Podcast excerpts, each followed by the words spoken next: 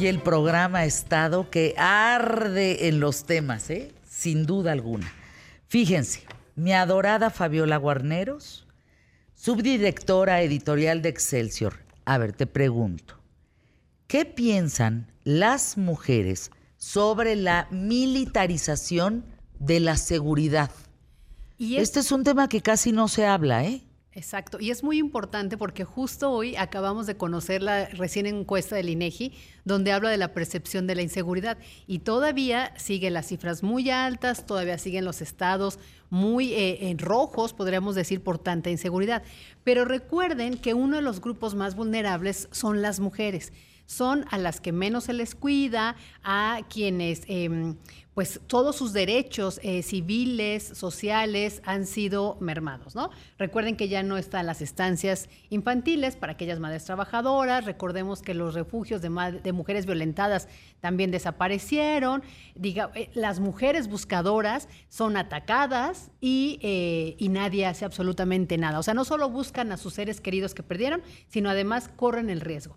Entonces, fíjense que esta organización que se llama X, Justicia para las Mujeres, y me da muchísimo gusto porque ahorita ustedes escucharon con M de mujer que son mujeres haciendo cosas por mujeres, ¿no? Exacto. Frenar una problemática que son los embarazos adolescentes. Pues estas otras mujeres que se llaman X, Justicia para las Mujeres, y que de verdad ha dado la gran eh, lucha por el beneficio de las mujeres en todos los ámbitos sociales, políticos, económicos, sexuales reproductivos, pues ella, esta organización hizo un sondeo sobre la percepción de la militarización en la seguridad pública de México. Es decir, ¿pero qué piensan las mujeres?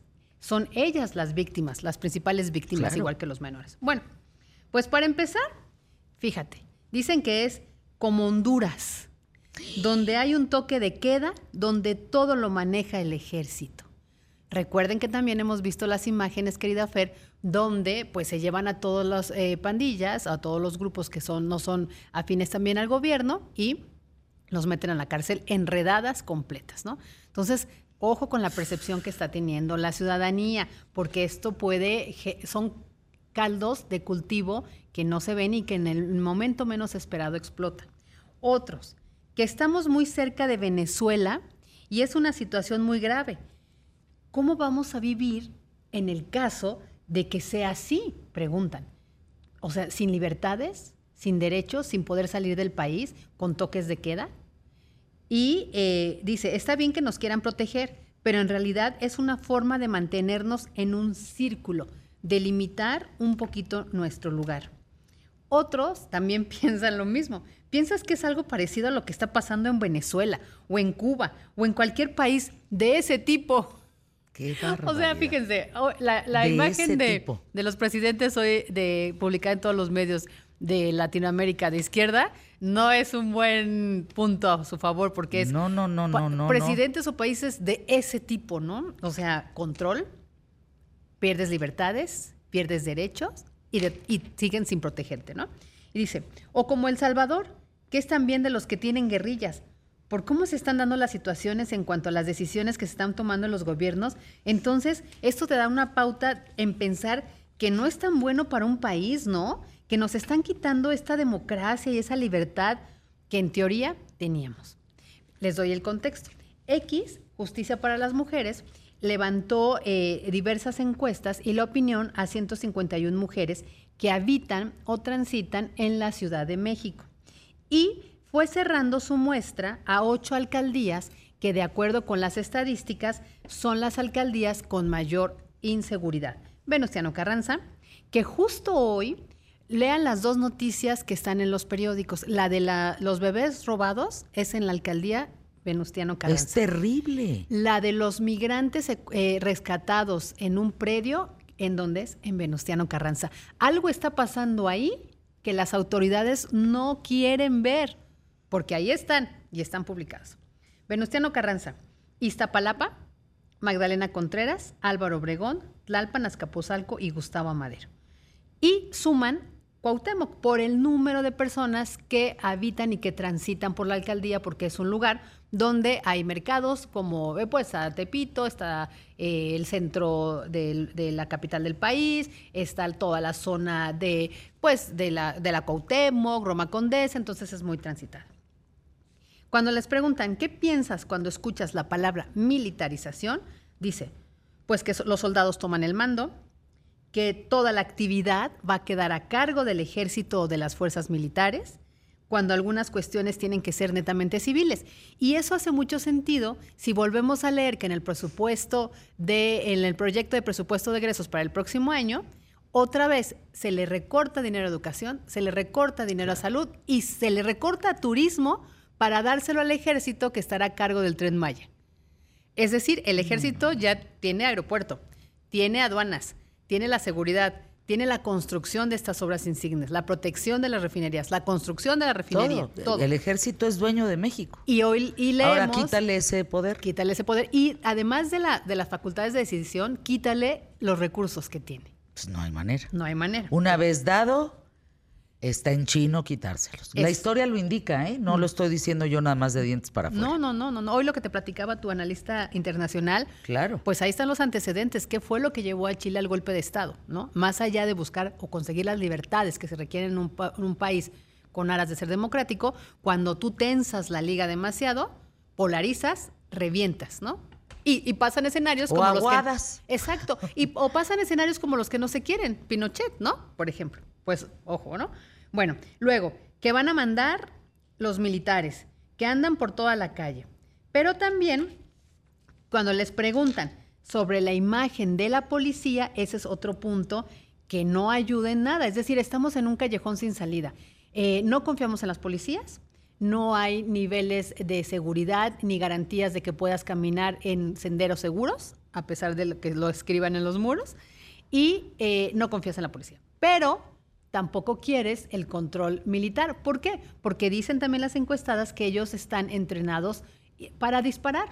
Y recuerden que en la principal ley de seguridad nacional sí, eh, sí existe esta posibilidad de que el ejército dispare si considera que está en riesgo el comando, el grupo o eh, que se puede sacar un arma. Si está en la ley, el ejército no lo ha hecho, también hay que decirlo, que al contrario, el ejército o muchos de sus miembros ha sido lastimado por estos grupos criminales porque no les permiten actuar. Por eso digo, estamos en un callejón sin salida. Pero sobre la imagen de la policía, las mujeres consideran que la policía es corrupta. Te meten, te llevan a la delegación por cosas que no, que de hecho ni son graves o no has hecho. Son más rateros, te cobran y no vas, ¿no? La policía es un poco más corruptible que la Guardia Nacional. Es decir, consideran que también puede haber corrupción en la Guardia Nacional y comentan que en sus colonias han visto varios casos incluso de policías que levantan mujeres o levantan chavitos. Lamentablemente en algunas comunidades, cuando alguien se pierde o alguien pide la ayuda por una persona desaparecida, no acudes con la policía porque puedes ser víctima de extorsión, porque puedes eh, chantajearte, porque a lo mejor esa persona se llevó a tu familiar, porque lo hemos visto en el caso de los jóvenes de, de Ayotzinapa, donde las policías municipales estuvieron coludidas. Eso es algo que se ha probado hasta el momento. Una parte de la investigación del actual sexenio también señala al ejército involucrado. Entonces, sí estamos en un escenario catastrófico que debiera ser la prioridad número uno en este país sobre todo aquellas eh, personas o mujeres que están buscando ser las próximas presidentas de este país, debieran estar hablando de estos temas, Fer, ¿no? De esto que sí está preocupando y que las ciudadanas mujeres lo están diciendo. Dice, hay policías que levantan a mujeres o hay policías que están coludidos con aquellos que levantan a los niños y a las mujeres y no hacen absolutamente nada. Cuando les preguntan, ¿quién prefieres que se encargue de atender la violencia contra las mujeres? La Guardia Nacional, la policía o ninguno. Ellas dicen, más bien debería haber un tipo especial de seguridad para nosotras las mujeres. Pues para empezar, que te crean, ¿no? Dice, porque es lamentable que no nos crean. Somos agredidas hasta con la mirada de ciertas personas. Entonces yo creo que ahí hace falta alguien con conocimiento, pues no sé, del tipo pedagógico, psicológico, no sé, algo así. ¿Y esto por qué, Fer? Porque frecuentemente en los ministerios públicos cuando vas a presentar una denuncia, la mujer termina siendo la acusada. Claro. ¿Y usted a dónde iba? ¿Y por qué se vistió así? ¿Y por qué provocó al marido? ¿Y está segura de lo que está diciendo? A ver, ¿tiene pruebas? ¿Quién lo vio? Entonces te empiezan a achicar, a achicar, a Hasta achicar, que dices, con hasta permiso, dices, mejor no, ya no. razón, mejor Voy ya a no. acabar yo en el bote. Exactamente, ¿no? Entonces, todas estas realidades son las que hay que examinar. Las mujeres no confiamos en la policía porque si pedimos ayudas, piensas en tu familia, en tus amigos y nunca piensas en la policía. Con la violencia contra la mujer sentimos muy poco apoyo por parte del gobierno y de las autoridades. Esto es lo que piensan. Ahora, hay un punto bueno a favor del ejército en general, pero sobre no, no, lo, no lo asocian a Guardia Nacional, sino al ejército y adivina quién sí está bien calificado, la Marina. Curiosamente, la Marina son para muchas de las mujeres sinónimo de orden, sinónimo de disciplina, rectitud, reglas, perfección, servicio. Y también tiene que ver con que en los últimos acontecimientos, cuando se detuvo a los grandes capos del crimen organizado, era la Marina la que hizo, recuerden, la detención del Chapo, entonces, y de otros capos. Entonces hay confianza en ellos. Y un punto que está bien calificado es todo el servicio social que hacen con el plan de N3, alimentación en emergencias. Ver. Importante escuchar a las mujeres, muy importante en este país. No tienen seguridad, no tienen salud, no tienen resguardo para con sus familias, están a la deriva, muchísimas de ellas, mi Exacto. querida Fabiola. Y revisar que no necesariamente la militarización resuelve el problema de inseguridad. No, no, no, al contrario. Puede agravarla, puede eh, no entender, porque no están preparados. A ver, es que lo dijimos desde un principio. Los militares no son policías. Los militares no tienen por qué estar viendo que si en la esquina hubo un asalto. Están preparados para otro tema, no para ser policías Exactamente. son dos eh, carreras completamente distintas. Gracias, mi querida Fabi Guarneros, por estar con nosotros aquí en ¿Qué tal, Fernanda? Vamos a anuncios QTF, regresamos, quédate conmigo.